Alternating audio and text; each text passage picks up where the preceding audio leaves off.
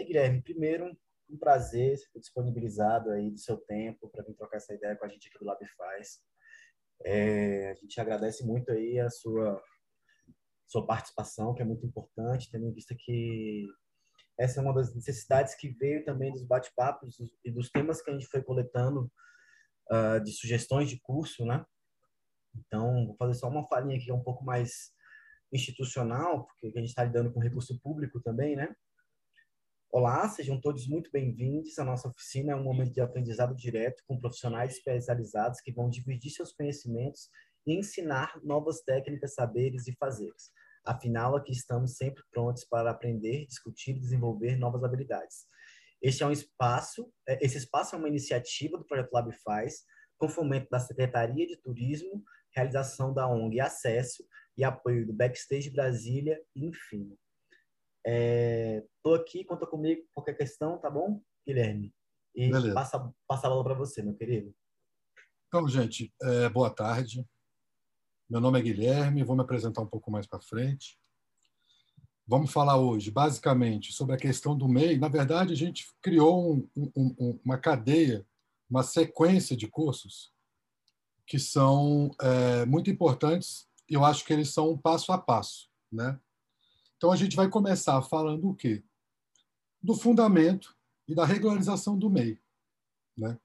O MEI é o microempreendedor individual, uma modalidade que surgiu em 2008, um projeto de lei onde é, a ideia, e eu trabalhei no Sebrae muito nessa época, a ideia era a gente construir, aumentar o número de possibilidades de empresa para segmentos que estavam distantes de uma microempresa. E, e, por conta disso, é, o governo, naquele momento, acreditou que se ele, de repente, criasse uma categoria específica, com uma legislação específica, ele poderia atender um número maior de pessoas e essas pessoas também poderiam começar a usufruir, começariam, começariam também a pagar a aposentadoria, poderiam receber a aposentadoria, poderiam, inclusive, contratar uma pessoa. Então, a ideia é que você teria uma empresa. É um, é, e é diferente do empresário individual. Aqui a gente fala da micro, microempreendedor individual. A modalidade empresário individual sempre existiu. Ela continua existindo, só que são alíquotas completamente diferentes. É, na verdade, o MEI ele tem uma facilidade que ele tem um, um, um fixo que ele paga de impostos, dependendo se é indústria, serviço, tem uma pequena variação, a gente vai ver isso também. Mas a ideia é exatamente essa: é que o MEI, que uma pessoa que poderia ser um pipoqueiro, um prestador de um serviço, que às vezes estava desamparado, e não só desamparado na questão previdenciária, como também às vezes ficava limitado a quem poderia prestar serviço. Porque se antes ele era informal, se alguém precisasse de uma nota fiscal, ele já não poderia emitir essa nota. Ele não emitindo essa nota, ele começava a ficar com é, limitado no, na, na, sua prestação de serviço. De repente, não poderia trabalhar para o governo, porque o governo, inclusive, alguma é, criou também leis aonde algumas prestações de serviço que o governo contrata tem que ser destinada ao MEI. Então, tem que ficar muito atento nessas questões, que são vantagens é, muito interessantes. E, e qual é a ideia? A ideia é tirar mais gente da informalidade. E eu tratei muito, como eu vou explicar, eu fui funcionário do Sebrae. Eu entrei no Sebrae em 2008, aliás. Fiquei 2008 até 2012 trabalhando no Sebrae. E, o que, e eu sempre tive muito cuidado para levar a pessoa, a, a, a pessoa, o prestador de serviço, para a formalização. Às vezes, a formalização, por mais que ela fosse aparentemente interessante, ela poderia ser, inclusive, é, o fim do negócio. Por quê? Porque a, a, a formalização leva a uma série de obrigações, responsabilidades, e que, às vezes, se o empresário, se a empresa não está preparada, dar esse passo pode ser um suicídio. Então, a ideia é que primeiro se conheça bastante. Como é que é isso? É para mim, não é para mim? que, que eu preciso para fazer? Como eu faço? Quais são os encargos? Todas essas questões a gente vai discutir hoje. Mas aqui a gente vai estar discutindo basicamente aspectos legais. A gente não está falando de estratégia. A gente vai falar de estratégia é, no, no próximo encontro, que a gente tem também. Aí a gente vai falar de estratégia. Por quê? Qual é a razão da existência de uma empresa? A razão da existência de uma empresa é o cliente. Então a gente precisa ter o quê? Qualidade no atendimento a esse cliente. Então a gente vai falar de qualidade do atendimento. Vamos falar como é que a gente encontra, como é que a gente entende, como é que a gente oferece. E no final a gente vai falar da inovação. Por quê? É, o mundo de hoje, esse mundo é, onde as barreiras geográficas elas acabaram, né? tem gente hoje pode vender um curso da casa dele para o mundo inteiro. Então não existe mais uma barreira geográfica. Então a gente precisa entender que a realidade do mundo hoje ela está diferente, ela mudou. Então a empresa que não inova, a tendência dela de ficar longe do mercado é cada vez maior. Existe um ditado que é o seguinte: ah, se sua empresa não está na internet e não vai e se acha que a internet não é relevante para o seu negócio, talvez daqui a cinco anos a sua empresa não exista, porque existe uma tendência atual. Essa tendência ela é do uso da internet, das mídias digitais, com a pandemia. As pandemias, historicamente, elas têm a tendência em acelerar processos. Então, se tinha uma coisa meio engatilhada, por exemplo, a aula online, o trabalho home office. Essas questões já estavam sendo pensadas, já estavam sendo, é, às vezes, feitas por algumas empresas, mas elas não estavam difundidas totalmente. Veio a pandemia e começou a difundir. Então, eu sempre brinco e com, com as empresas que entraram na internet recentemente por conta da pandemia, é, e perguntar ah, o que, que levou a sua empresa a ir para a internet? Foi uma oportunidade de mercado? Foi o seu cara de marketing que está achando importante? Você tomou essa decisão? Ou foi a pandemia? A pandemia tem levado mais empresas para a internet do que uma estratégia, do que uma uma visão, uma possibilidade de, de, de, de mudança. Não é isso. As pessoas entraram porque agora elas precisam estar dentro. Se elas não estiverem dentro, talvez estejam fora. Então, como descrito por é um, um pensador, historiador chamado Zygmunt Bauman, a gente vive um mundo líquido. O que é o um mundo líquido? Não existem mais barreiras, as certezas elas estão fluidas, é, os pensamentos, as verdades, inclusive atualmente hoje em dia, com a pós-verdade. Então a gente precisa entender o contexto que a gente está entrando. E eu quero mostrar para vocês que se vocês estiverem preparados e prontos para dar esse passo de deixar de ser um informal de deixar de contribuir com a Previdência e, com isso, também deixar de ter uma aposentadoria, essa é a realidade de quem vive na informalidade. Se você deseja dar esse passo além, o primeiro olhar, talvez, que você possa fazer seja da figura do microempreendedor individual. Então, falando um pouco de mim, né? Eu meu nome é Guilherme Mendes. Eu tenho como formação, eu sou administrador de empresas. Eu estou concluindo agora um, um MBA na PUC do Rio Grande do Sul em branding, marketing e growth hacking, que é basicamente uma maneira de você entender a sua marca, criar um propósito para a sua marca, como trabalhar o marketing, seja ele online ou offline, digital ou, ou tradicional, e o growth hacking. O growth hacking é uma estratégia, uma metodologia de crescimento acelerado, de crescimento rápido. Eu estou explicando isso para vocês entenderem, na verdade, para onde que o, o mundo está tomando o caminho. O caminho agora, nessa, nesse momento, é a empresa que tenha algum propósito. E quando você analisa as empresas de sucesso, você vê que as empresas que têm um propósito, elas entregam muito mais resultado, elas faturam mais e elas são mais competitivas.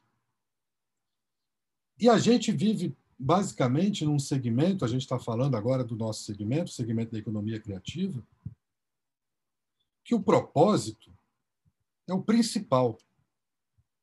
Difícil é, são as empresas tradicionais descobrirem qual é o propósito delas. Por exemplo, a Dell, é, a gente sabe muito bem é, para quem, como a Dell faz um computador, para quem ela faz um computador, mas a gente não sabe efetivamente por que a Dell faz um computador. E a Dell é uma grande empresa.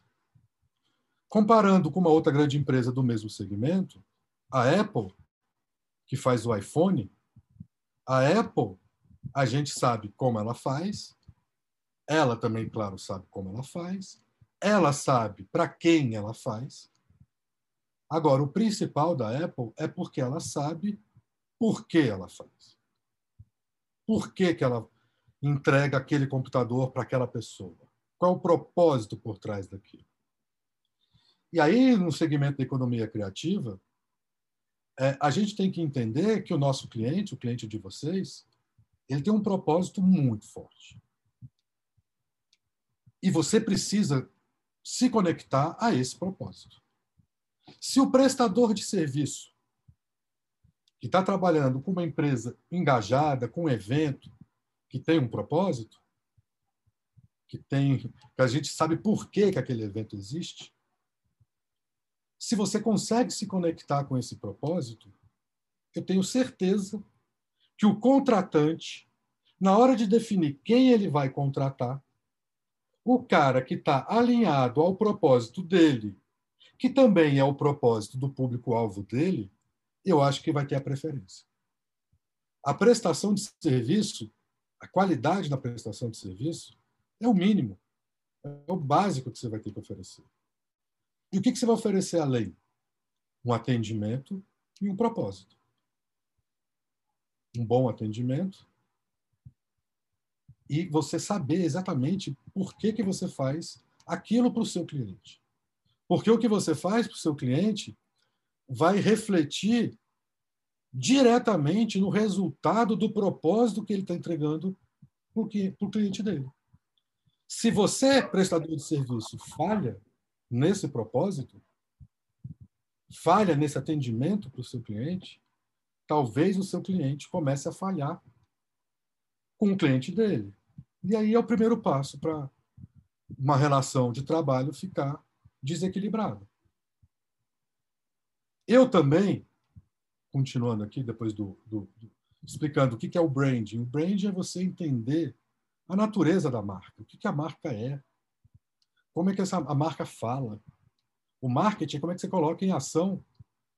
Basicamente, os quatro P's do marketing: preço, produto, praça e promoção. Então, como é que funciona isso? O branding. O branding identifica as necessidades do cliente e o marketing faz os ajustes para ele ficar atrativo para o cliente. Então, um exemplo: McDonald's. O McDonald's, lá na década de 80, quem é mais antigo como eu, McDonald's era basicamente um sanduíche daqueles tradicionais. Big Mac, McChicken, cheddar, é, quarteirão com queijo.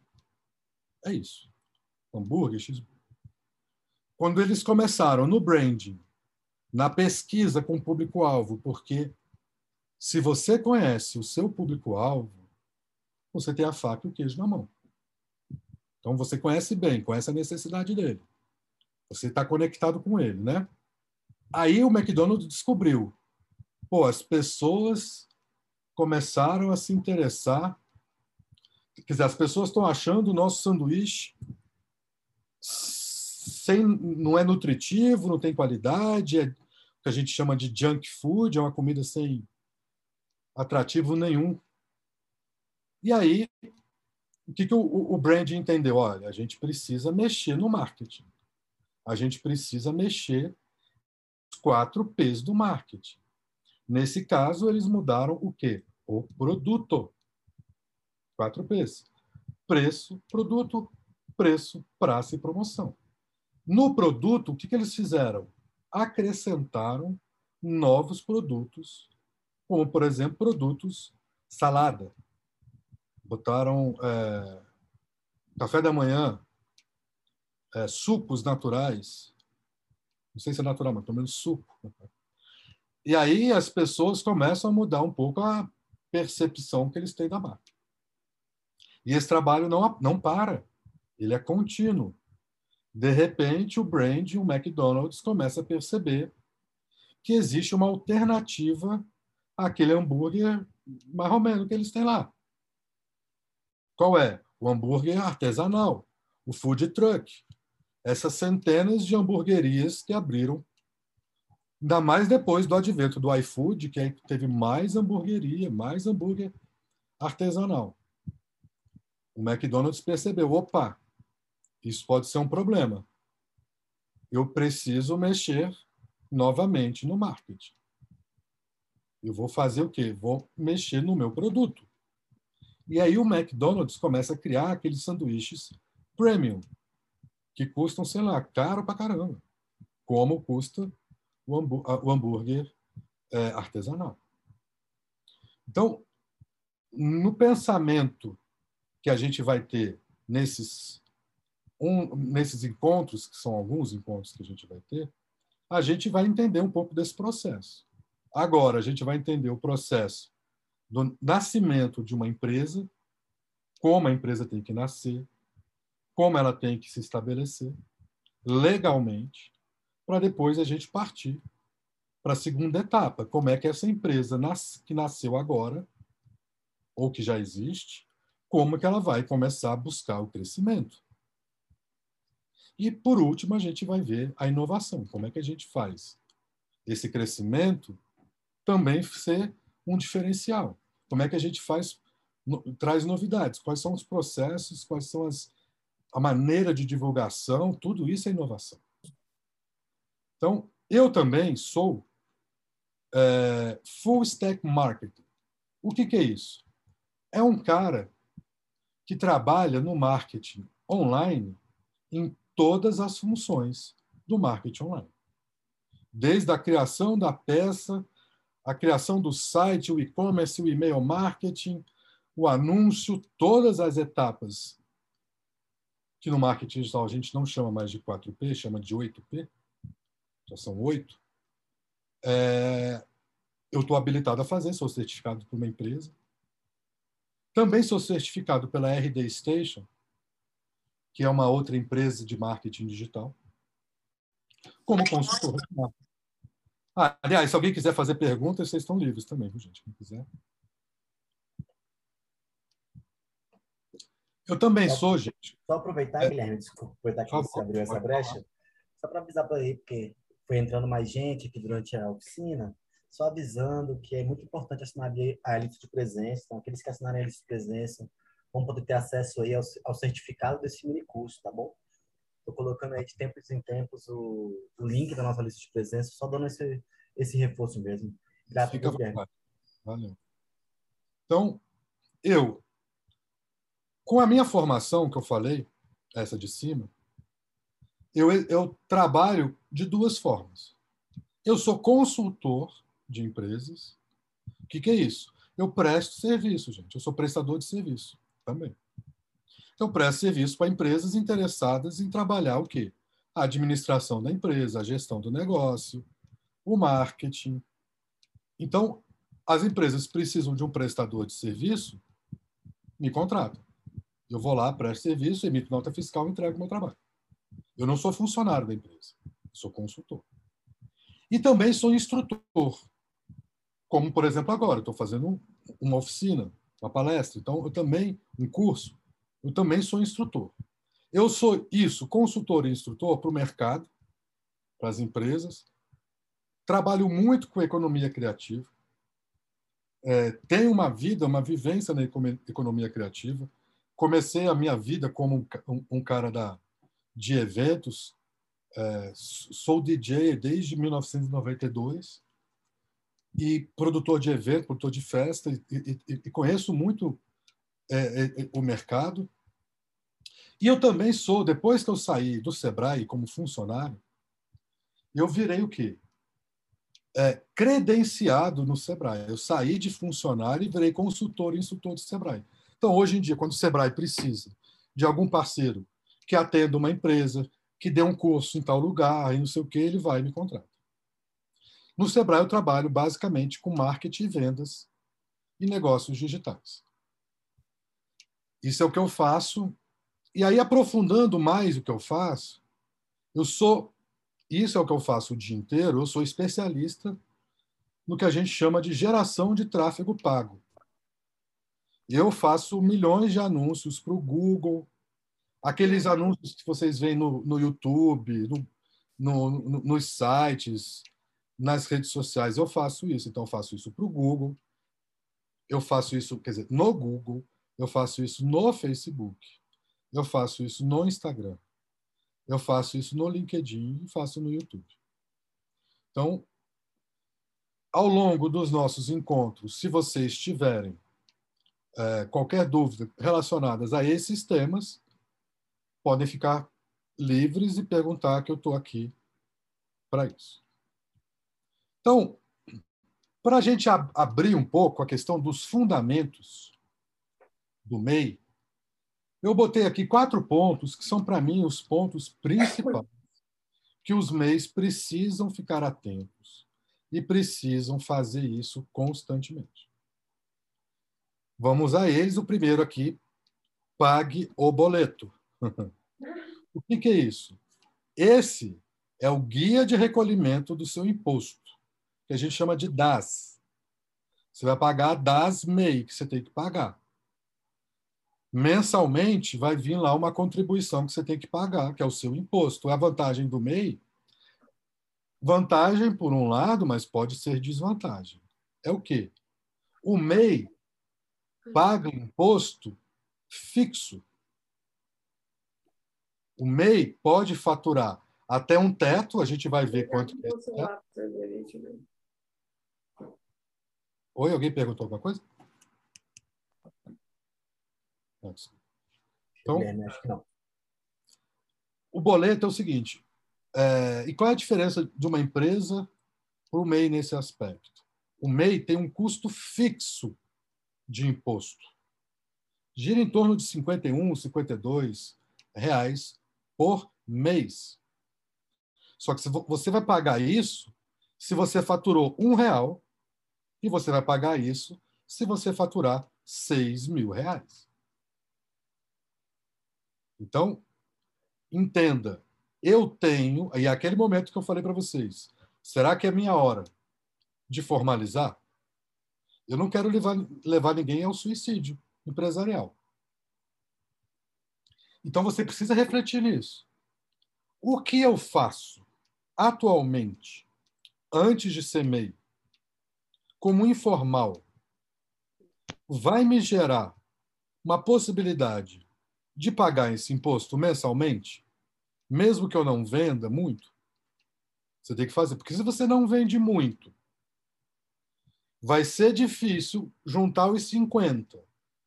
Aí você vai achar, não, vou, vou fazer um MEI, porque isso vai me salvar. Não sei. Eu pensaria. Eu primeiro pensaria em estruturar o negócio, faturar um pouco mais, entender efetivamente que existe uma demanda é, eu posso atender essa demanda, eu sei fazer isso, eu estou tendo sucesso com isso, E aí eu vou.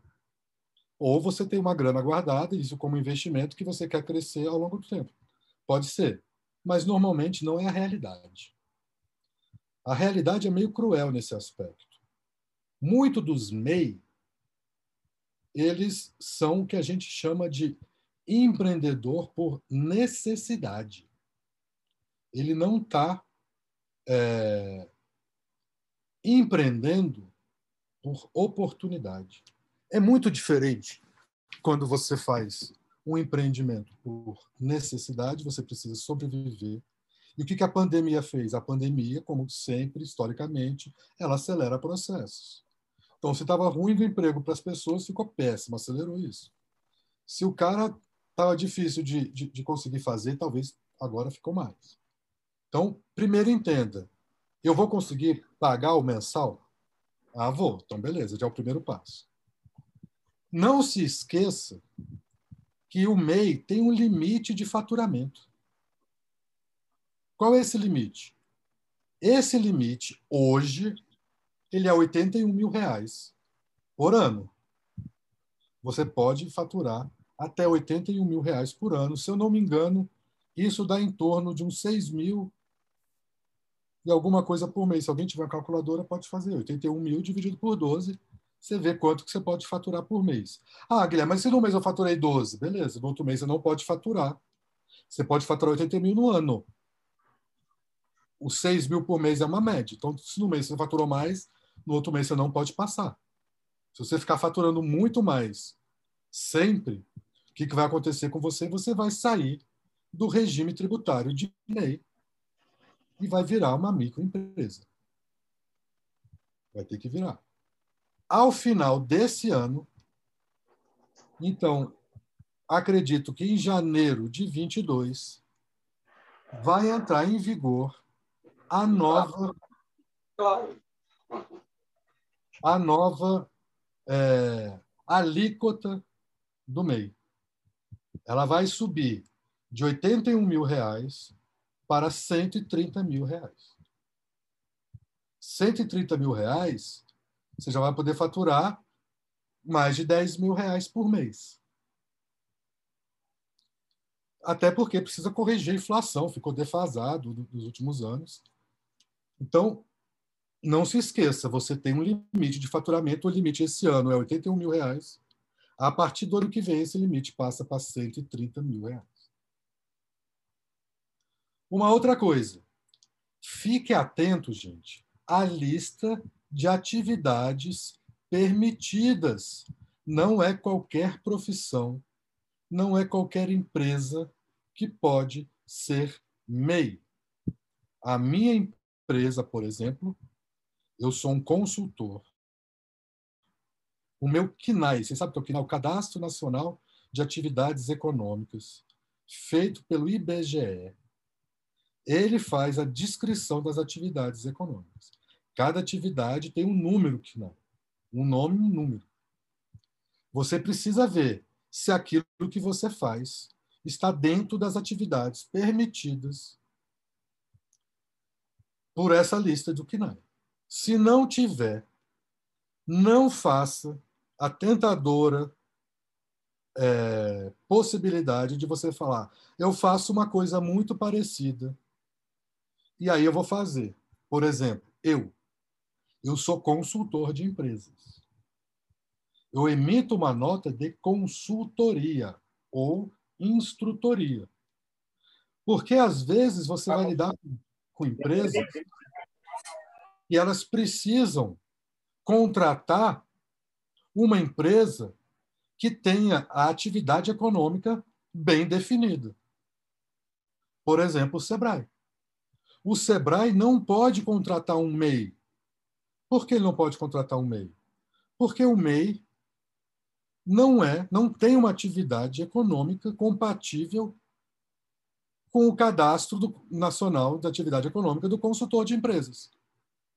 Porque a alíquota do. E não é só o consultor, gente, eu vou mostrar mais para frente. Advogado, psicólogo, fisioterapeuta, tem um monte de profissões que não podem. Eu poderia achar que, por exemplo, tem uma coisa, atividade lá, que chama marketing direto. Ah, eu, vou, eu sou consultor de empresa, vou botar aqui minha nota de marketing direto. Se eu emitisse uma nota de marketing direto para o Sebrae, o Sebrae não aceitaria, porque ele só pode contratar empresas que a atividade econômica tenha na descrição delas consultoria ou instrutoria, ou as duas. Então, às vezes, você pode incluir novas atividades econômicas no PNAE. E aí você precisa ver, o, o MEI não precisa de contador. Você pode fazer a contabilidade, tocar o negócio por você mesmo, sem precisar de contador. Mas, para talvez fazer algumas operações, como incluir atividade econômica. Alguma pergunta? Mas se você quiser introduzir alguma atividade econômica, você vai ter que ver como é que isso funciona, se essa atividade econômica está permitida ou não está permitida. Outra coisa do fundamento do MEI. O MEI, gente, não pode ter sócios. É uma micro, é um microempreendedor individual. A empresa vai estar atrelada diretamente ao seu CPF. E o sócio, ele existe em outra modalidade de empresa, na microempresa, na média empresa, na grande empresa, você pode ter sócios. No MEI, não. No MEI, você pode ter, no máximo, um funcionário de carteira assinada. Então, também não adianta você ser um MEI e botar um cara lá dentro informal. Assim como existe fiscalização, o MEI passa um período sem fiscalizar muito, período inicial da empresa. Depois, eles começam a cruzar dados, começam a entender as informações e podem fiscalizar. Então, sócio não é, não pode, não pode ter um funcionário informal lá dentro. Você vai ter que botar um cara lá e você vai ter que assinar a carteira. Passa a ser regida pelo regime da CLT. Ele vai ser um seletista. Vai ter lá também direito à aposentadoria, FGTS, vai contribuir para a Previdência. Beleza? Ai, peraí que eu passei demais. Então é aqui que eu falei. O microempreendedor individual, o MEI, está prestes a ganhar boa notícia, porque o limite do faturamento da categoria hoje, em 81 mil, está prestes a ser ampliado para 130 mil. Projeto de lei que muda o teto do faturamento da categoria está avançando no Congresso Nacional e já foi mesmo aprovado pelo Senado. Eu acho que ele já foi aprovado. E aí a gente precisa entender, beleza, mas todo mundo pode ser MEI? E a resposta é não. Eu, por exemplo, não posso ser MEI. A minha esposa, por exemplo, não pode ser MEI. Por que, que eu não posso ser MEI? Porque eu já sou sócio de uma empresa. Eu tenho uma microempresa de consultoria e instrutoria. Então, quem já tem empresa ah, eu quero montar uma segunda empresa e essa segunda empresa eu vou ser MEI. Não vai, não pode. E aí, se você quiser ter mais empresa, ela tem que ser uma outra microempresa. O MEI é um facilitador. Então, ele não vai abrir essa possibilidade para quem já é empresário. Ele vai abrir essa possibilidade para quem está buscando ser empresário, empresário pela primeira vez. Guilherme, Oi. E, e, no caso de, por exemplo, terceiro setor, assim, se eu faço parte de uma associação, de um instituto, que eles também têm CNPJ, né? Apesar de atuarem no terceiro setor, eu posso ter MEI? Cara, é uma boa pergunta. Vamos ver isso aqui. Eu separei algumas perguntas e respostas, porque eu não sou contador, né? Eu sei mais da estratégia. Terceiro setor pode ser MEI.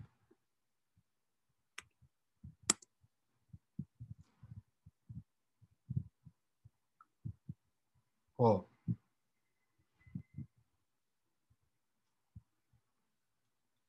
Atualmente tem o registro CNPJ de MEI. Gostaria de iniciar um projeto social. Existem alguns benefícios digitais para homens. Pensei em abrir. Vamos ter resposta. A ideia é nova, mas infelizmente não é possível ser dada. Quando você cria um MEI, você está dizendo ao mundo que você é um empresário individual. Ou seja, você é empresária, você que é empresária visa o lucro, diferentemente de entidades sem fins lucrativos, que o próprio nome explica. Entidades sem fins lucrativos, na verdade, é uma declaração de rendimentos que irão enriquecer a pessoa ou o lucro. E não teria sentido. Não, isso aqui não ficou bom.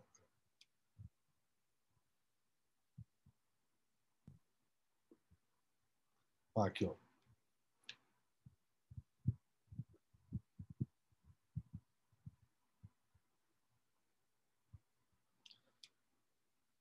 O microempreendedor individual, MEI, por ser representante de entidades sem lucrativos, pode ser representante, por exemplo, associação, sindicato? Esclarecer que a condição indispensável para o MEI individual é que o empresário não participe de outra empresa, como sócio, titular ou administrador. Como verificar, a legislação proíbe expressamente a participação do MEI em outra empresa, da necessidade de conceituar a empresa. Segundo o artigo, então, é considerada empresa toda organização de natureza civil ou mercantil destinado à exploração de pessoa física ou jurídica. Tarará. Analisando o cinema, como as associações ou sindicatos não possuem finalidade lucrativa, requisito para ser considerada empresa, tem, temos que o MEI podem ser representantes de entidades sem fins lucrativos. Então, se a entidade não tem fins lucrativos, pode. A questão é em relação ao fim lucrativo. Então, quem é terceiro setor está um pouco mais aliviado agora. Maravilha, grato, meu querido. E quem pode ser MEI, né? Vamos aprofundar um pouco, né? Abrir uma empresa e ter um negócio próprio é o sonho de muitas pessoas. Pode ser alcançado facilmente com a abertura de uma MEI, pelas inúmeras vantagens. Porém, para isso é preciso que o empreendedor tenha no mínimo 16 anos, ou 18 anos, ou 16 anos, caso seja emancipado. A empresa possua, no máximo, um funcionário contratado. A função exercida é aquilo que eu falei, esteja de acordo com o dispositivo da lei do microempreendedor. Quer dizer, o que você está fazendo tem que estar de acordo com a lista de atividades econômicas. Que o empreendimento tenha um faturamento anual até 81 mil reais, que é o que vale hoje. Ou seja, quem se cadastrar como MEI, nesse ano ainda, deve faturar proporcional até 6.750 por mês, até 31 de dezembro. Então, se você, ah, eu não estou nos 12 meses, beleza, você contou quanto? Cinco meses, ele vai ter que ser proporcional. Você vai dividir 81 por 12, quanto você poderia por mês? Você vai pegar os 5, vai dividir. 81 mil vai dividir por 5, você vai, e você vai, quer dizer, você vai pegar 81 mil dividir por 12 vai ver o mensal. E você vai ver cinco meses desse mensal quanto que você poderia faturar no máximo. Você não, não é porque você está com cinco meses no mês que você vai poder faturar 80 mil. Você tem que faturar o proporcional. E aí o, o seu ano fiscal sempre termina 31 de dezembro, 1 de janeiro começa um novo ano fiscal.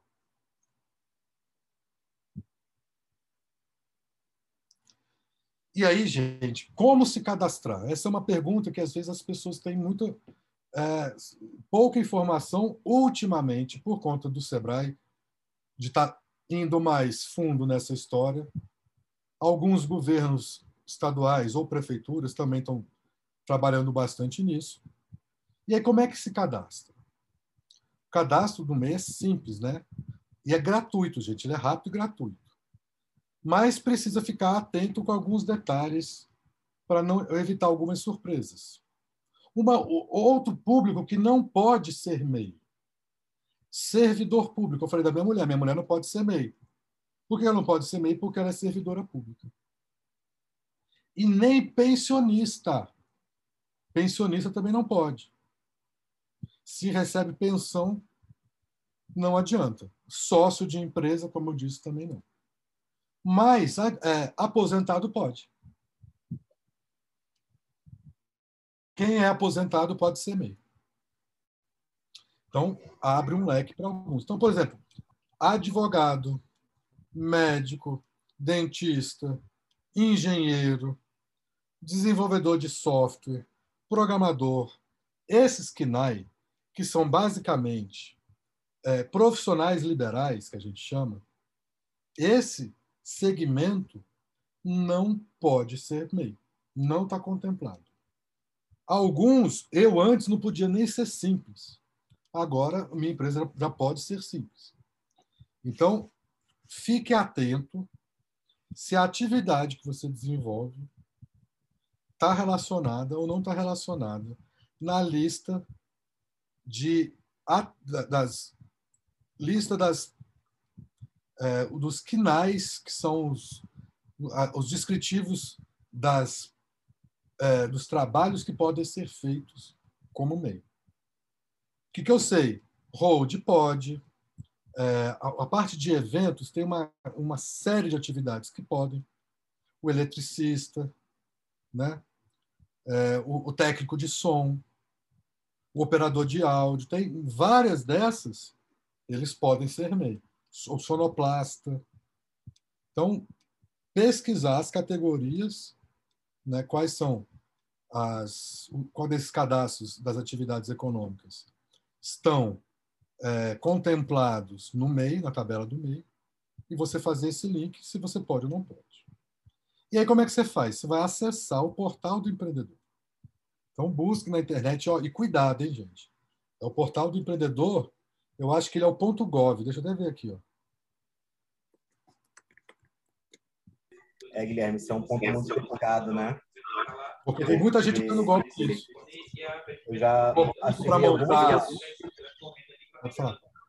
Eu já auxiliei algumas pessoas que tiveram problemas, inclusive de entrar em sites falsos, pagar boletos que não existiam. Exatamente. Tem uma série de golpes aí, né? Então, o do empreendedor é ponto .gov, ó.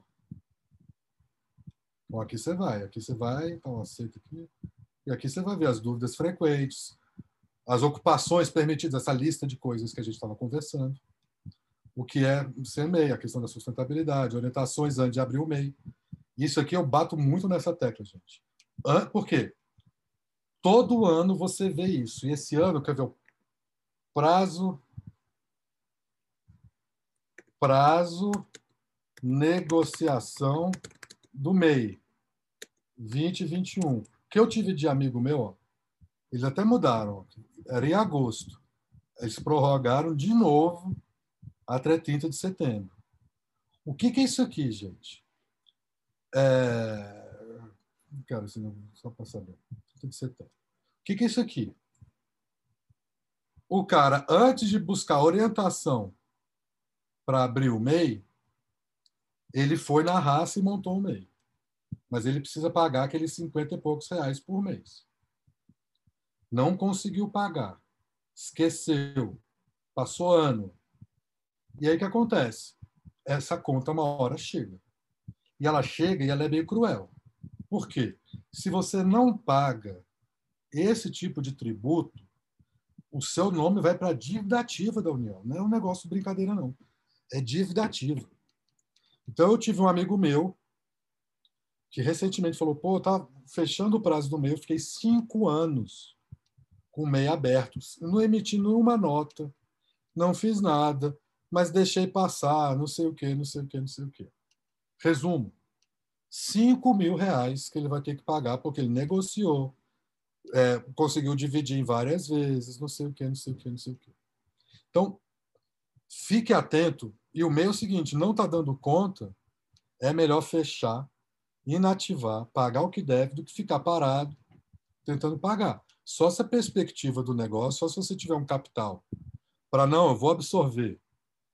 Até porque quando a gente monta a empresa, gente, na empresa tradicional, teoricamente, claro que a realidade do país onde as pessoas empreendem muito mais por necessidade do que por oportunidade, o que acontece? O cara pega o, o dinheiro que tem e faz. Se o negócio no segundo mês não girou, ele está quase fechando.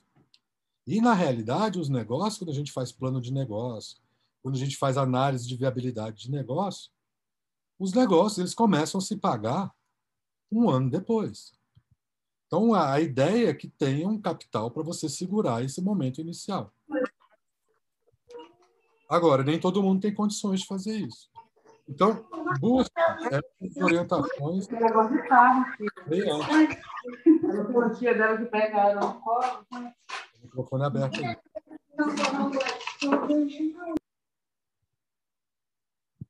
É, analise quais são os direitos, porque essa é a vantagem de ser MEI. Você tem obrigações, mas tem direitos também. E aí começa o certo. Então, esse é o portal verdadeiro do empreendedor. Não caia nos golpes que está rolando mesmo de portal do empreendedor falso. O cara manda você pagar o boleto, o boleto não tem nada a ver. Ué, deixa eu voltar para o Zoom. Cadê o Zoom? Zoom. Não abriu de novo.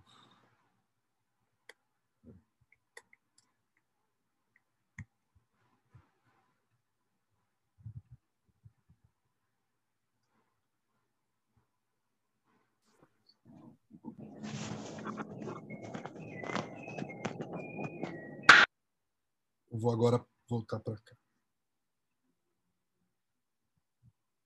Então, é, acessar o portal do empreendedor e o que, você vai precisar ter de dados? Número do seu CPF. E aí o número do seu CPF vai ficar atrelado, atrelado a esse CNPJ. Vai ter que precisar da data do nascimento, vai precisar do número do título de eleitor. Se você tiver o último número do recibo da declaração anual do imposto de renda. Então, esses dados, esses documentos, você precisa ter em mãos para você fazer o seu cadastro. E o cadastro, gente, sai na hora. Na mesma hora você vai ter um CNPJ. Na mesma hora você começa a ter uma obrigação de pagar o imposto. É, eu tinha um, um, professor que dizia também que o MEI também que as pessoas já queriam também recolher os impostos das mais impostos das empresas. Então, esse, no final das contas, é um dos interesses. E aí, o, o empreendedor individual paga imposto de renda? Sim. Além do imposto de renda de pessoa física, dependendo do volume de rendimento e do lucro do negócio. No ano anterior, o microempreendedor individual terá que pagar também imposto de renda de pessoa jurídica. Só que nesse momento, gente, a gente está no momento de discussão de mudança de alíquota de imposto de renda de pessoa física, pessoa jurídica, então, isso aqui vocês têm que ficar na cabeça, ó. Agora é assim, daqui a pouco pode não ser. O que eles estão tentando fazer é aumentar a isenção, ficar mais alta do quanto você recebe por mês para ser isento. Querem também ver a questão do imposto de renda de pessoa jurídica. Então, muita atenção é, nessa questão do imposto de renda e das mudanças que podem acontecer nas alíquotas.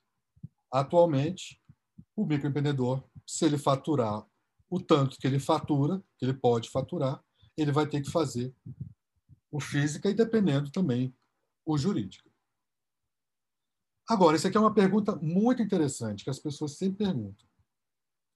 Tem direito à licença maternidade, o MEI? Tem.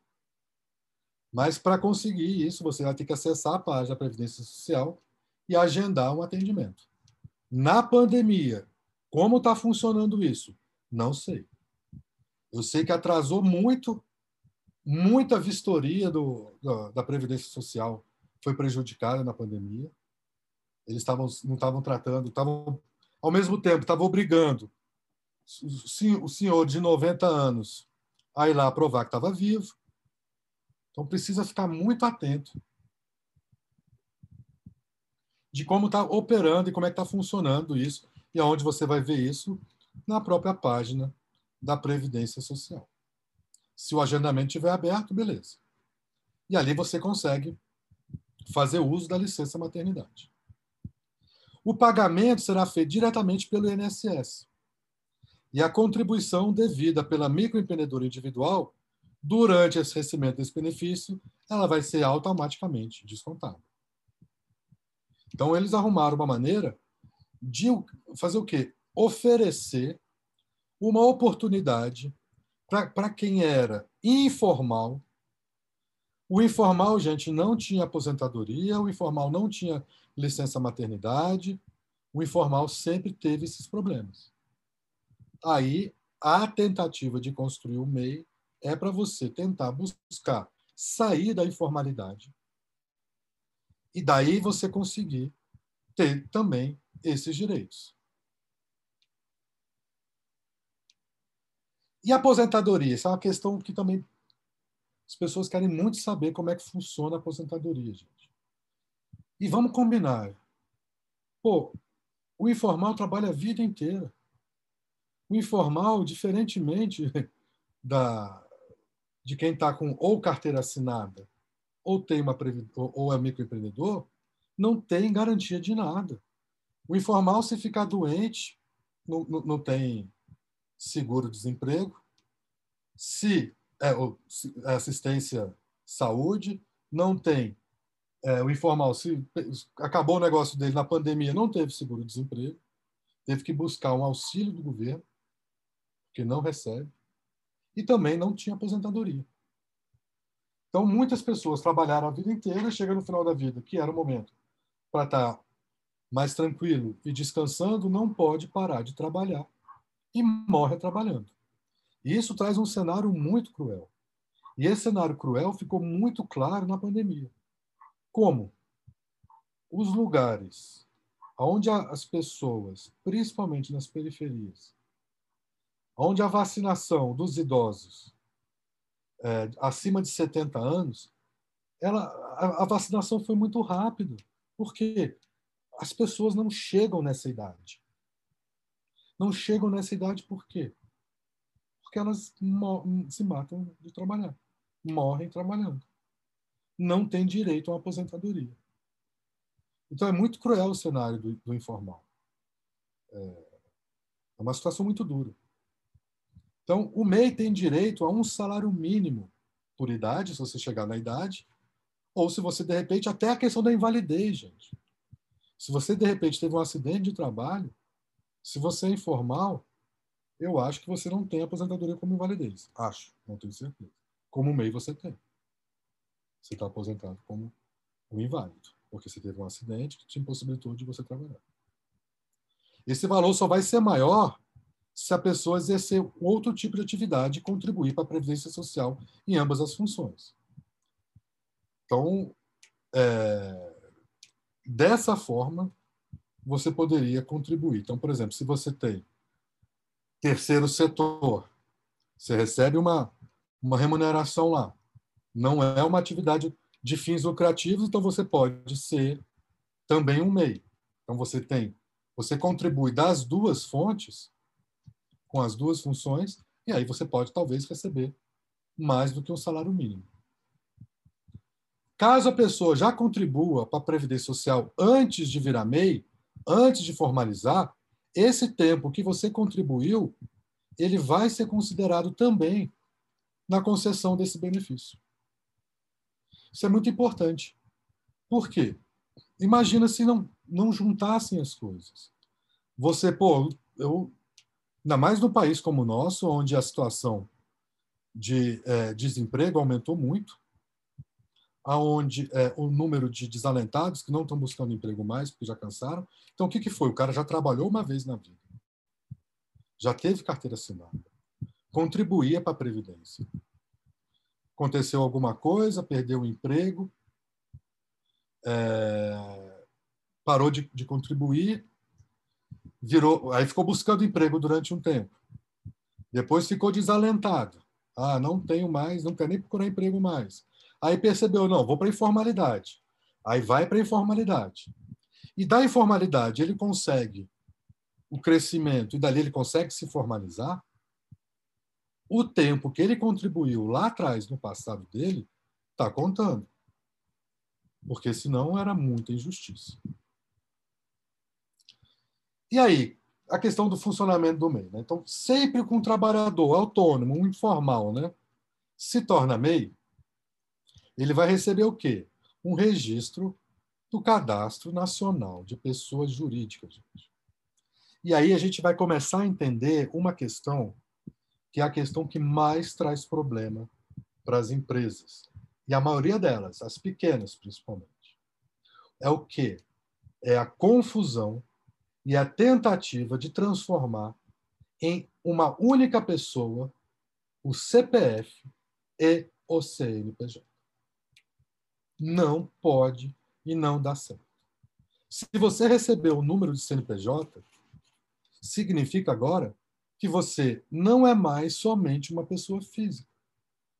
você também vai ser uma pessoa jurídica, que vai responder pelos atos, inclusive, da pessoa jurídica. Né?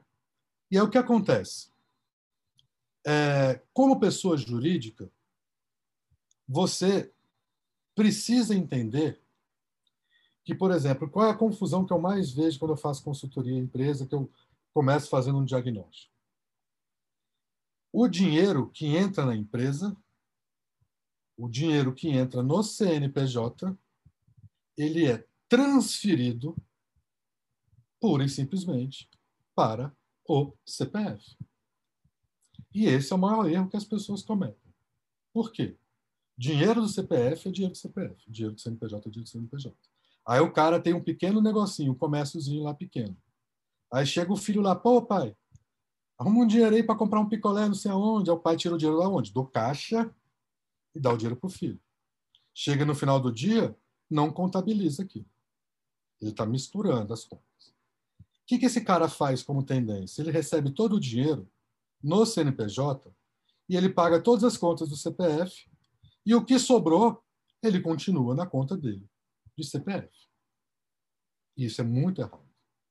A maneira correta, claro que nem sempre o cenário ideal é possível, mas como é que é a maneira correta? Ah, eu faturo, sei lá, 6 mil reais por mês. Beleza. Eu não vou pegar, eu, eu, faturei na conta do CNPJ, emiti nota e não sei o que e tudo, beleza.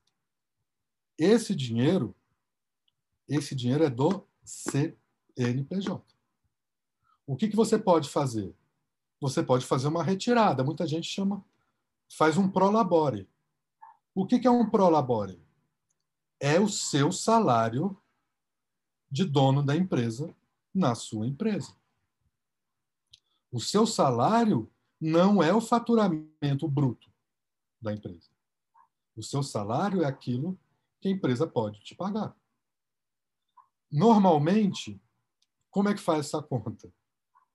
Você precisa tirar como pessoa física. Ah, meu custo de pessoa física é dois mil reais. Eu preciso para pagar todas as minhas contas de pelo menos dois mil reais. Eu estou faturando seis mil reais por mês. Que, que você vai fazer? Vai pagar todas as contas da empresa com seus seis mil reais. Vai sobrar o quê? Cinco mil? Vamos lá, mil e pouco de contas. 5 mil. Desses 5 mil, que é o lucro líquido, que é o quê? O lucro após você pagar os custos fixos e seus custos variáveis, aí você sobrou com lucro líquido. Dali você vai pagar o seu prolabore. Você sobrou 4 mil, você vai pegar 2 mil, vai pagar para você de salário. E esses 2 mil? Esses 2 mil vão entrar na conta do caixa da empresa. Esse dinheiro não pode ir para o CPF. Sabe por quê? Porque no CPF, primeiro você vai gastar ele, sem, sem dúvida. No CNPJ, para que, que ele serve? Você vai separar 5% para reserva de contingência. Você não sabe o que vai acontecer. E o restante você vai deixar em caixa, vai aplicar em algum lugar. Esse é o dinheiro mais barato que você pode captar no futuro. É um dinheiro sem juros. Se você joga o seu dinheiro todo para o CPF, quando você precisa fazer algum. teve algum problema, precisa fazer algum gasto, algum investimento, você vai tirar do seu CPF. Aí você não tem. O que você vai fazer? Vou fazer um empréstimo. Aí esse empréstimo tem juros. Qual é os juros? Atualmente, o cheque especial tem um juro de sei lá quantos, 140%, não sei. Não, não dá nem para você imaginar cair num círculo desse. Porque você vai pegar o cheque especial para ficar pagando o investimento que você tinha que estar tá fazendo no, no CNPJ. Por isso que esse dinheiro do CNPJ fica no CNPJ, paga um salário para o CPF e ali a reserva você tira 5% do que sobrou para um fundo de reserva, que é a emergência que vai acontecer. Sempre acontece emergência. Você precisa estar amparado, precisa estar preparado. Ah, Guilherme, é muito difícil fazer isso. Entenda que quanto antes você fizer, mais durabilidade mais efetividade, que é o quê? É a existência da sua empresa ao longo do tempo, ela vai ser possível. Porque a taxa, o Brasil é um país muito empreendedor, muito.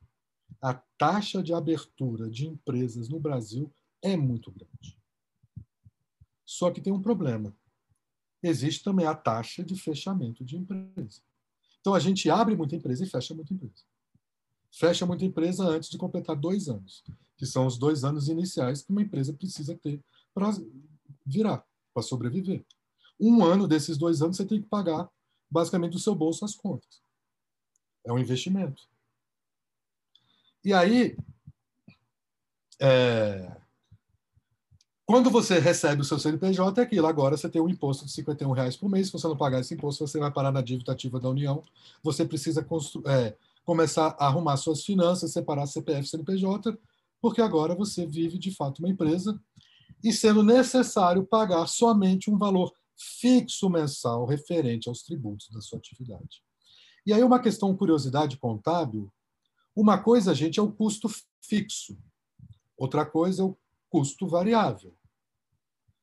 Vamos entender o que é o custo fixo e o custo variável. O custo fixo é aquilo que eu preciso pagar todo mês, independente do tanto que eu venda. Eu posso vender mil, dez mil. Eu vou pagar de imposto do MEI 51 e poucos reais, 56, dependendo da sua, do seu regime tributário, da, da sua atividade econômica. Isso é um custo fixo. A luz, eu gasto no meu escritório 100 reais de luz. Vendendo muito ou vendendo pouco, eu gasto 100 reais de luz.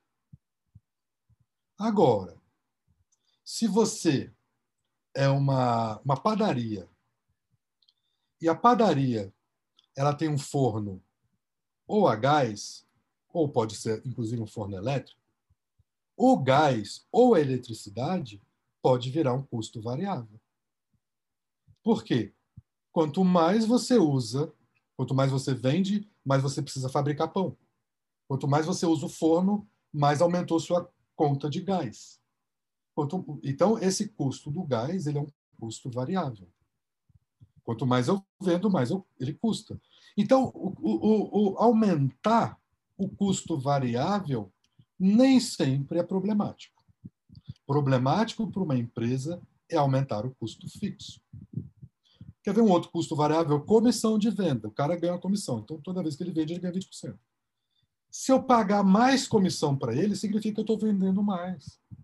E tem empresa que o imposto dela é sobre as vendas.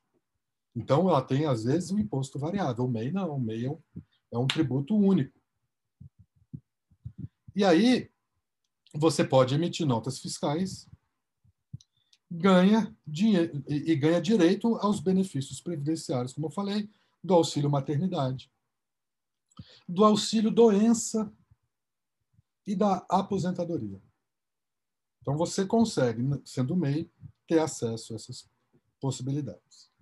E aí vamos pensar nos valores. Esses valores são correspondentes à atualidade.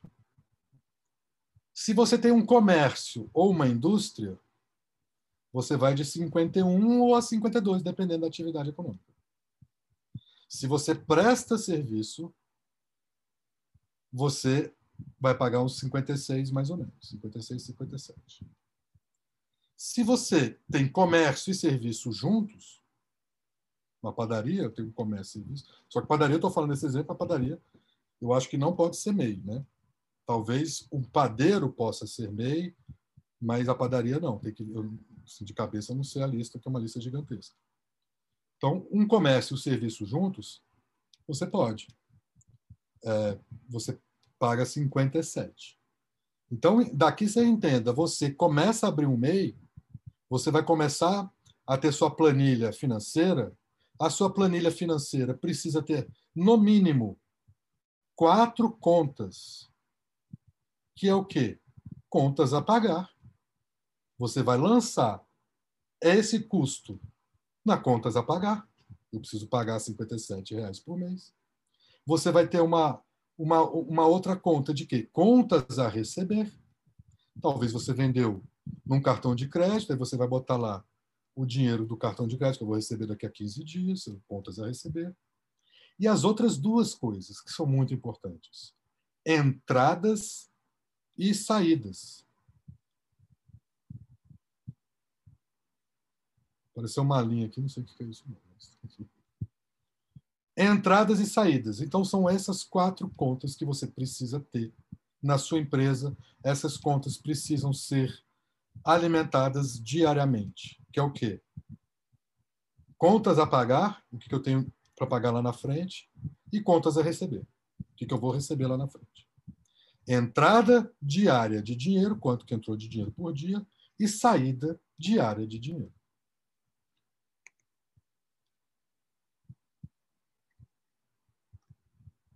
Então, quais são as desvantagens de ser MEI?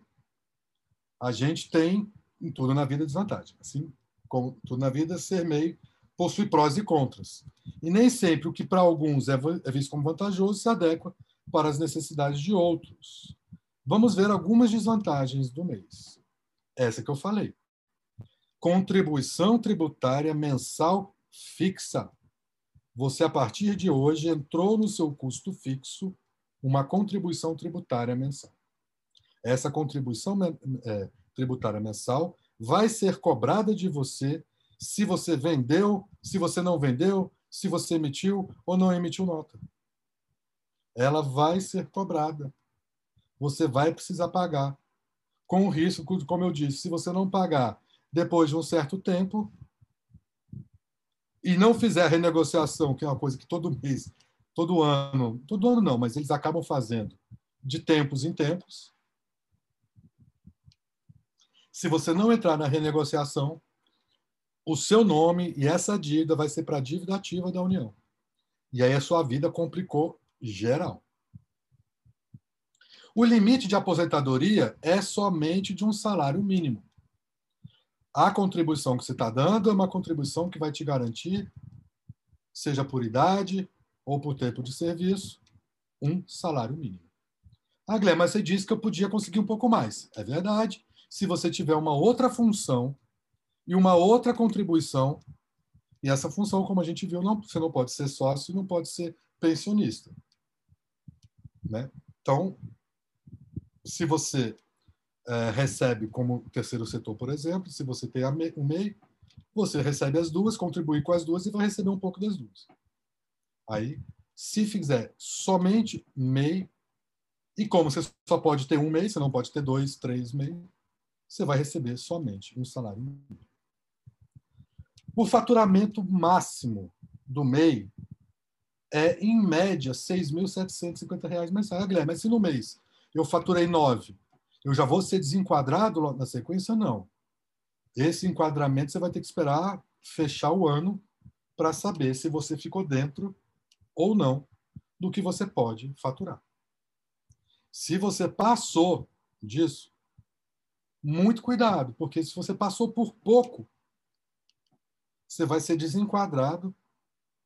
Se bem que agora vão passar para 130 mil, já melhorou, né? Já vai poder faturar 10, 10 e pouco por mês.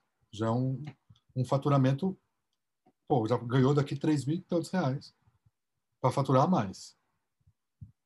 Número limitado de colaboradores. É, é só um por mês. Não adianta, não dá para ter dois funcionários. Então, se você tem um, uma carga horária muito pesada você vai ter que fazer um pedaço cara e um pedaço você. Você vai ter que ficar muito tempo no negócio. E o tempo de obtenção do alvará, porque o, o, o MEI ele te dá um, um registro inicialmente meio provisório. Para depois você ganhar o alvará definitivo, e você pode operar sem problema. Ele vai deixar você fazer e tal. Passado um ano, um ano e pouco, se tiver necessidade de vistoria, dependendo do seu é, enquadramento, aí pode ser que ele faça a vistoria e emita um alvará para você também. Então, esse tempo ele é um pouco maior porque a, o, as pessoas sabem que quem abre essa empresa pode fechar daqui a dois meses. se eu já começo a fazer burocraticamente uma série de coisas para todas as empresas que abrirem, sendo que 80% delas podem fechar dentro de um ano, talvez eu é, criei uma, um negócio que não precisava ter tanto. De repente, deixa esperar um pouco, ver se a empresa engatou ou não engatou, e aí vai. E você pensa no alvará. Essa é uma pergunta que fazem muito, gente. Como funciona para encerrar um meio? Não sei se alguém já ouviu essa história de Brasília, Brasília não, do Brasil, que às vezes no Brasil é mais fácil você abrir a empresa do que fechar. É, para abrir uma empresa, se é burocracia, você pode esperar que para fechar também tem. Então, Caso você decida se tornar um MEI, mas venha mudar de ideia com o tempo, é simples encerrar sua empresa. Simples, porque o MEI tem um processo mais simplificado. Mas uma microempresa, às vezes, demora. Tem estado que demora 30 dias para abrir, para encerrar também dá uma, uma enrolada. Então, todo o processo de abertura e de encerramento ele é online e pode ser feito em poucos minutos pelo portal do empreendedor. Eu já fiz isso. Eu, antes de montar a minha empresa, quando eu saí do Sebrae, que era funcionário do Sebrae, eu achei que podia montar um MEI, prestar algum serviço e tal, antes de virar consultor. Quando eu virei consultor, eu ia montar uma entrar de sócio na empresa, eu tive que fechar o MEI. Fiz todo o processo de abertura e fechamento dele online, Paguei um mês, que eu só fiquei um mês aberto, deu tudo certo, meu nome não ficou na dívida ativa e tal. Qual é o passo a passo? Acessar o portal do empreendedor. Reparando se o portal do empreendedor é o Gov BR ou não é o Gov. Se não for o Gov, você pode tá correndo risco. Aí você vai ver aquela seção, eu já sou MEI ou não sou MEI. Você vai na seção já sou, e aí tem a opção de dar baixa no meio. E depois você solicita da baixa. É, informe a sua conta única de acesso no Gov e seu acesso do Simples Nacional. Vai preencher um formulário lá, pronto, solicitou o encerramento do meio. Vai aguardar, ver se não tem dívida, né, se não ficou para trás alguma coisa. E aí, se não tiver nada, eles vão e encerram sem problema. Para que isso não ocorra com muita frequência, ah, abri, não deu certo, fechei, abri, não deu certo, fechei, abri, não deu certo, fechei. Volte uma casa antes, vai lá no próprio portal do empreendedor e as orientações de como abrir o MEI. Tentar entender efetivamente se você já está preparado. Lembre que eu disse que a formalização, às vezes, para algumas empresas, pode ser um suicídio pensa se de fato você já está com a estrutura mínima para pagar os 52 reais por mês. Se você já está podendo, inclusive, pagar o salário de alguém. Lembrando que você tem que pagar salário para alguém dentro de um faturamento que hoje está em 6.750 e que no, no, ano que vem vai para 10 mil. O salário vai ter que ser pago dentro do, da sua realidade orçamentária. Não tem mistério. Então, você vai gerar e salvar o certificado, que chama certificado da condição do microempreendedor individual. Esse certificado tem que estar com a situação dele baixado. Esse certificado é a sua garantia que você não está devendo imposto mais. E aí depois ele vai te pedir exatamente isso. É necessário você fazer a declaração anual do Simples Nacional. Quero, eles vão querer saber se sua situação está tudo certo ou não está tudo certo. Se você tiver com o tributo atrasado, é necessário efetuar o pagamento antes de solicitar a baixa. Porque você só vai conseguir ganhar o documento de baixado e a situação especial da empresa extinta, do Simples, se você tiver com todos os encargos e tributos em dia. Senão, você vai ter que primeiro acertar as contas para depois. Lembrando, você está acertando as contas, mas o tempo está passando. Se passar mais um mês, entra mais um mês para você pagar. Então, atento a isso. Gente, é... Ih, ficou errado aqui, deixa eu Peraí, peraí, peraí. Eu separei um momento aqui para a gente dar uma olhada nesse final, só vou acertar isso.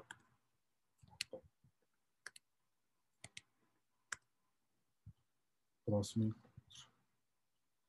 Então, olha só, a gente tem mais um encontro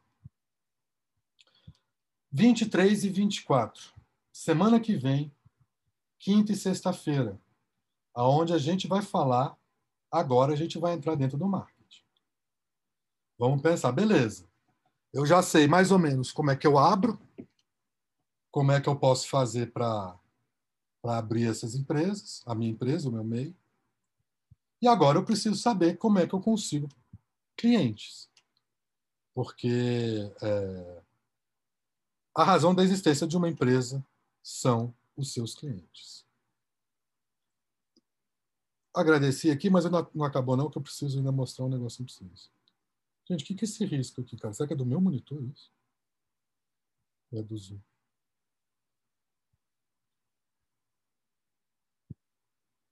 Estranho, né? Eu acho que foi uma boa ferramenta que você usou, né? O seu monitor não está chegando aqui para mim também. Ah, aqui nesse negócio de. Ah, não, sei. No próprio Zoom, né? Deve ter sido. Deixa. O que, que eu separei para vocês, gente? Alguns sites muito importantes. Ó, Primeira coisa, eu falei para vocês, o MEI, o, CP, o CP, CNPJ não pode pegar o dinheiro e botar no bolso do CPF como se fosse o mesmo dinheiro. Não é o mesmo dinheiro. Precisa mudar isso. Isso é uma questão cultural do Brasil. Eu te, te, te dou garantias. As empresas que mais faturam, as empresas que têm boa saúde financeira, as empresas que estão é, segurando no mercado são as empresas que têm um, um bom controle financeiro. Os dois pilares de uma empresa iniciais são controles financeiros e estratégia. Se você tem um bom, uma boa base financeira e sabe para onde você vai, para onde, onde que você veio, para onde que você quer chegar, você já tem muita coisa. Então vamos entender aqui a questão do Prolabore. Ó. Prolabore é aquilo que eu falei para vocês. É pelo trabalho, é o que a gente vai ganhar pelo nosso próprio trabalho. Retirar o prolabore é obrigatório? Sim. A retirada do prolabore para qualquer sócio, administrador ou cotista de uma empresa é obrigatório. Se o gestor desempenha suas funções geralmente, ele é considerado contribuinte obrigatório. E aqui ele fala. Qual a diferença do prolabore e o salário? Prolabore e salário são remunerações distintas Pois, primeiramente, o sócio não pode ser funcionário dele mesmo. Então, o, o, o funcionário, o, o dono da empresa não pode ser funcionário dele para receber salário. Ele é o dono da empresa, ele recebe para labore. Mas a diferença disso é basicamente aqui. Ó. Pagamento de salário de funcionário da empresa está diretamente ligado a obrigações legais exigidas pelo direito trabalhista. Férias 13 terceiro. Já pro labore, esses direitos são opcionais. Você não precisa, beleza, o prolabore é obrigatório, mas eu não preciso pagar 13 terceiro do prolabore. Não preciso pagar férias. Ah, Guilherme, mas, não, mas eu posso? Pode. Se você acha é fundamental, eu não quero mexer no dinheiro da empresa, eu preciso de um 13 terceiro, beleza. Então, o pagamento do salário ao empregado é obrigatório desde o primeiro mês da sua contratação. Já a retirada do prolabore só passa a ser obrigatório após o primeiro registro de faturamento da empresa. O que, que significa? Que se a empresa não está faturando, eu ainda não posso retirar o Prolabore. Eu não posso ser obrigado a retirar. É uma vantagem. Imagina se você já tivesse uma situação, não está pagando. Pô, você não é obrigado a tirar os dois mil de Prolabore vai tirar do seu bolso. Então não dá. Então não precisa. Começou a faturar, começa a obrigação do Prolabore. Pagar a Prolabore dá direito a FGTS? É, o sócio que exerce função dentro da empresa não possui as mesmas obrigações trabalhistas que o salário pago aos demais funcionários. Então, FGTS também não é obrigatório. Aí é, cargo, aí é vocês que vão decidir se vocês vão pagar fundo de garantia ou não. Se tiver acordo sobre pagamento de FGTS, é necessário formalizado no contrato social. Aí tem a distribuição de lucros, não sei o quê. Esse é um site bem legal para você é, ver essa questão do Prolabore. Aqui, gente, olha só. É o site do Sebrae sobre a questão da regularização do MEI. Então, aqui eles botaram aqui tudo que eu preciso saber. O MEI, tire dúvidas sobre o cancelamento da inscrição que a gente falou. Aquela história que a Receita Federal prorrogou. Então, quem ainda está enrolado nesse ano com o MEI ganhou até 30 de setembro para se desenrolar. Chegou agora o MEI caminhoneiro, nem sabia disso, agora tem o MEI para caminhoneiro. É um texto falando da questão do empregado. Você precisa contratar, você pode, né? Você pode contratar um empregado. Então, a questão do empregado do MEI. As atividades permitidas ao MEI, isso aqui é muito interessante, gente. Ó. A gente vê aqui. Ó. Não precisa pagar para formalizar como MEI, porque tem muita gente aí tendo que pagar e não sabe quem está caindo no golpe. Como obter a inscrição estadual, as atividades permitidas do MEI. Vamos ver aqui. Enquanto isso, eu vou botar aqui. Esse pedaço aqui também, ó. É do Sebrae também, que é uma cartilha do Sebrae de Santa Catarina, gente, que é um dos Sebrais mais legais que tem. Ele também tem uma cartilha. Como abrir esse MEI. Aqui, aquela coisa que ele falou, faturamento 80 mil por ano. Não pode ter participação em outra empresa, como sócio continuo titular. No máximo, um contratado. Direito a salário maternidade. Direito ao auxílio doença a aposentadoria por idade, desde que tenha pago pelo menos 180 meses de contribuição. É, aposentadoria por invalidez, mas precisa ter contribuído pelo menos um ano. Facilidade para abertura de conta e banco e acesso ao crédito com juros mais baratos. Diversos E aí é legal, gente, porque se você. É, e aí, pegar dinheiro, emprestado não, pegar dinheiro com algum facilitador, algum agente financeiro, é, às vezes, a porta de entrada para você deslanchar. E, às vezes, pode ser a porta de entrada para o fracasso. Entenda, existem dois, três tipos de crédito, três tipos de dinheiro. O primeiro deles, que eu falei para vocês, que é aquele quando você vai pegando o dinheiro que sobra do CNPJ e vai guardando no caixa da empresa, esse dinheiro é juro zero. Você pode pegar ele para fazer algum investimento, é juro zero. Uma outra coisa é financiamento. Financiamento, gente, é uma coisa muito interessante. Tem uma série de linhas de financiamento. O, o, o Fundo Constitucional do Centro-Oeste, que chama FCO. Tem o Proge, Proge, Progep, que é um outro. Tem um do Banco do, de Brasília. Então, busquem linhas de acesso a crédito via financiamento, porque financiamento não é empréstimo. Financiamento você tem carência, pode ter um ano para começar a pagar. Tem taxa de juros de FCO de 1,5% a 2,5%. É muito diferente da realidade do empréstimo. O empréstimo é a terceira modalidade que você consegue pegar dinheiro. Essa é a que você tem que fugir. É a que custa mais caro. É a que vai fazer você entrar no círculo é, vicioso, ciclo do, um, ciclo, um ciclo ruim. Que é o quê? pega dinheiro emprestado, antecipa recebível, começa a pagar a conta, pega dinheiro com a agiota e começa a fazer todo esse mecanismo, essa engenharia financeira para conseguir pagar as contas. Então, é, você tem apoio técnico do Sebrae, gente. Olha só, eu como trabalhei no Sebrae, eu sei disso, e como sou consultor. As empresas, ah, Guilherme, eu preciso construir um site, eu preciso de uma consultoria para fazer minha marca, eu preciso de uma consultoria financeira, eu preciso de qualquer coisa que você precise contratar o serviço. Se você usa o Sebrae, o Sebrae pode apoiar pagando essa consultoria até em 80% dela.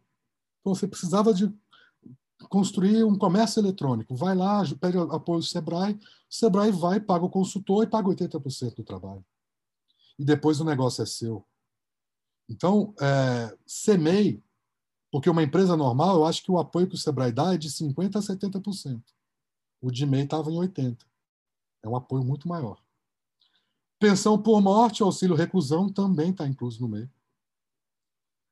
Então, como abrir o MEI, aqui ele te dá as atividades permitidas. Eu estava até abrindo aqui. Né? Acho que ele não abriu, não.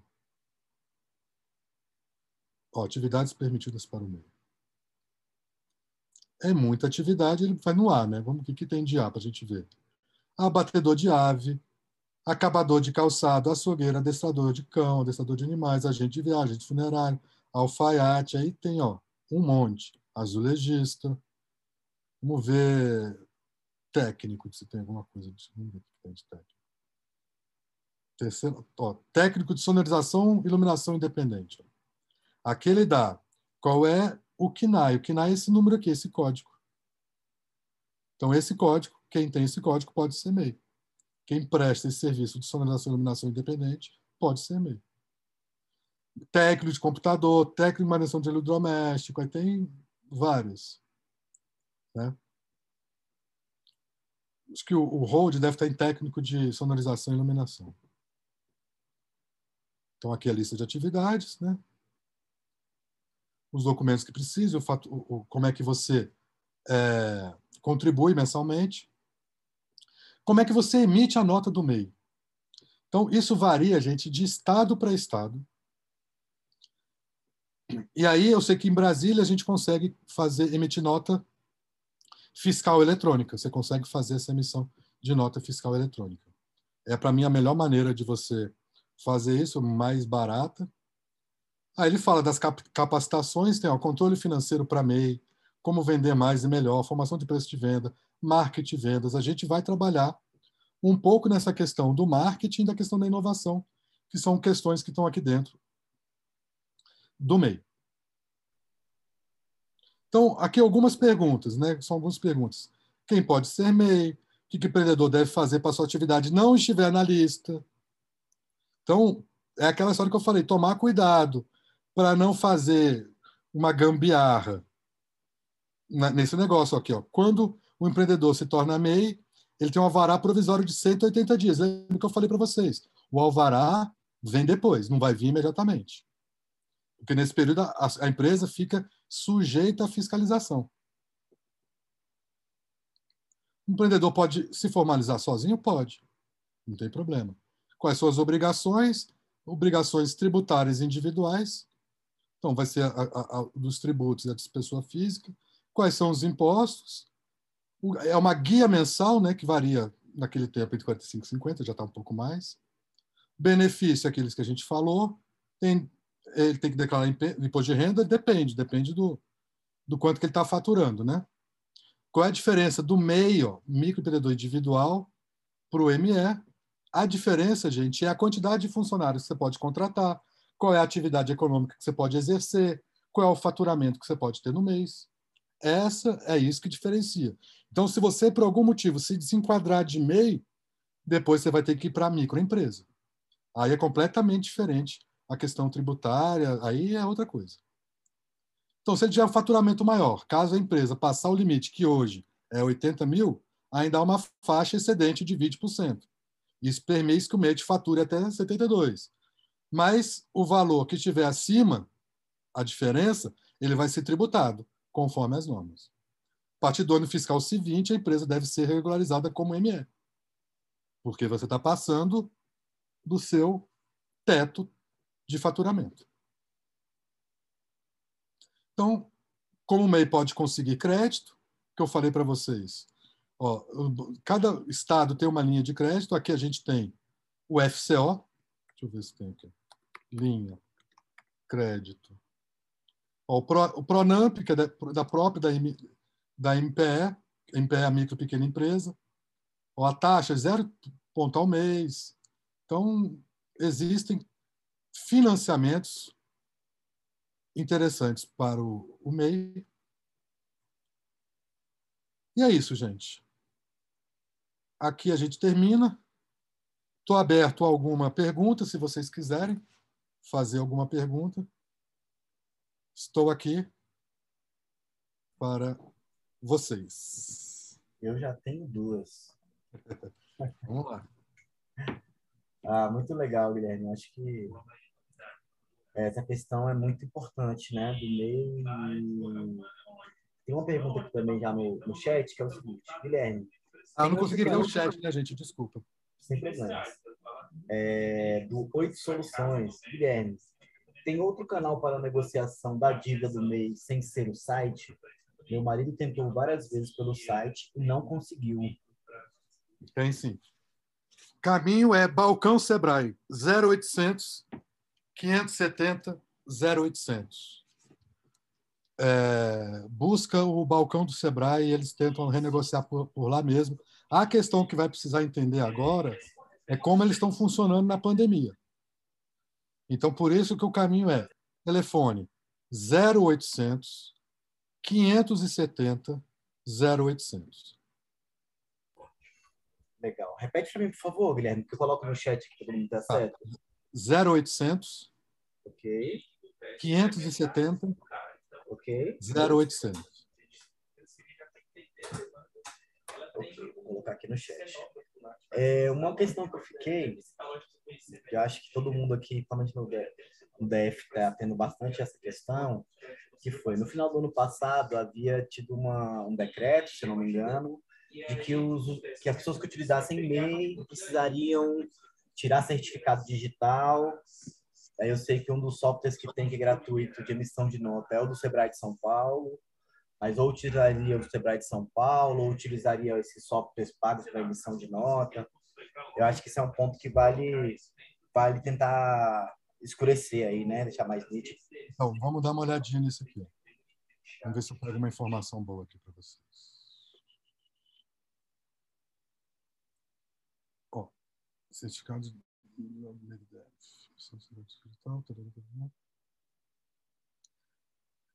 que é o EMEI, né, que eles criaram, né? Que é o certificado digital do microempreendedor. Ver? Hoje, hoje aqui no DF, a gente emite pelo site da Receita, né? Pois é. O portal Senfa, né? Que é onde a gente consegue emitir a nota gratuitamente. Eu atuo também numa entidade que tem CNPJ, que é uma associação. No caso dela, a gente precisa de um emissor de nota. Além do emissor de nota, fazer o pagamento de um certificado digital. Eu acho esse o melhor caminho. Entendeu? E o certificado digital, é, é a melhor. O CNPJ é necessário para todas as obrigações fiscais trabalhistas de uma empresa, emissão de nota fiscal eletrônica, porque para a nota fiscal eletrônica agora ele vai exigir o certificado, né? E aí, eu, o que, que eu faria também? Essa é a hora, gente, que vocês empreendedores têm que utilizar o Sebrae. É, o Sebrae sempre tem uma alternativa para conseguir te orientar nessa questão que é muito específica, né? Do, do, certificado digital. Como a minha empresa não é MEI nesse aspecto, eu não sei como é que ficou em Brasília, não. Vamos ter que usar de Legal. novo antes do Sebrae. Eu acho que esse caminho é bom também, procurar o Sebrae. Aqui em Taguatinga a gente tem o Simplifica PJ. Gente, é o melhor de todos, cara. Vou te falar. É, fica ali perto da, da... Feira dos Goianos.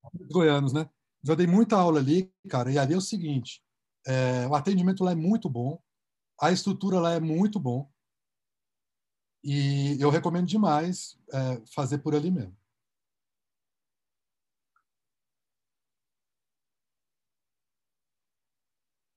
Se alguém tiver mais alguma.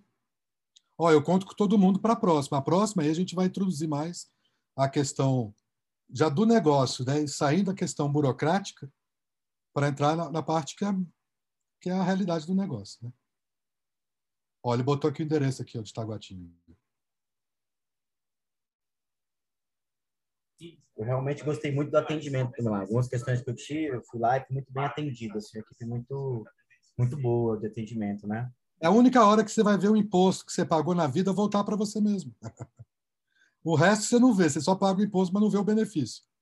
O Sebrae, no final das contas, ali você vê o benefício do imposto que é, que é empregado, que é o atendimento, é a forma que eles têm para apoiar as, as empresas, pagando um pedaço da consultoria. Super, super, Guilherme. É, não tem aparecido mais nenhuma questão aqui no chat. Beleza. É, super te agradecer, Guilherme. aí em nome do LabFaz. Eu acho que esse é, uma, é um ponto muito importante. Esse material ele vai ser disponibilizado também no YouTube do LabFaz. Aí quem estiver participando aqui desse mini curso, fiquem atentos lá às redes sociais do LabFaz, porque tem uma série de atividades que estão sendo aí pensadas, planejadas, né? E, e muito também da demanda da categoria para pensar como de alguma forma qualificar o backstage, né? Qualificar todos aí que atuam nessa área. Acho que tem sido uma experiência muito fantástica esse projeto de, de formação. Então, muitíssimo grato aí pela sua presença, Guilherme. A gente vai minha câmera aqui para quem não me conhece. Estou aqui. Muito obrigado. Espero falar com vocês em breve. O próximo curso a gente está aí também. Tá certo? Maravilha, Guilherme. Lembrando a todos aí que a lista de presença está lá no chat. Quem quiser aí receber o certificado, é importante preencher lá a nossa ficha de inscrição, ou de presença, desculpa. Muito grato, Guilherme. Valeu, gente. Um abraço e até a próxima.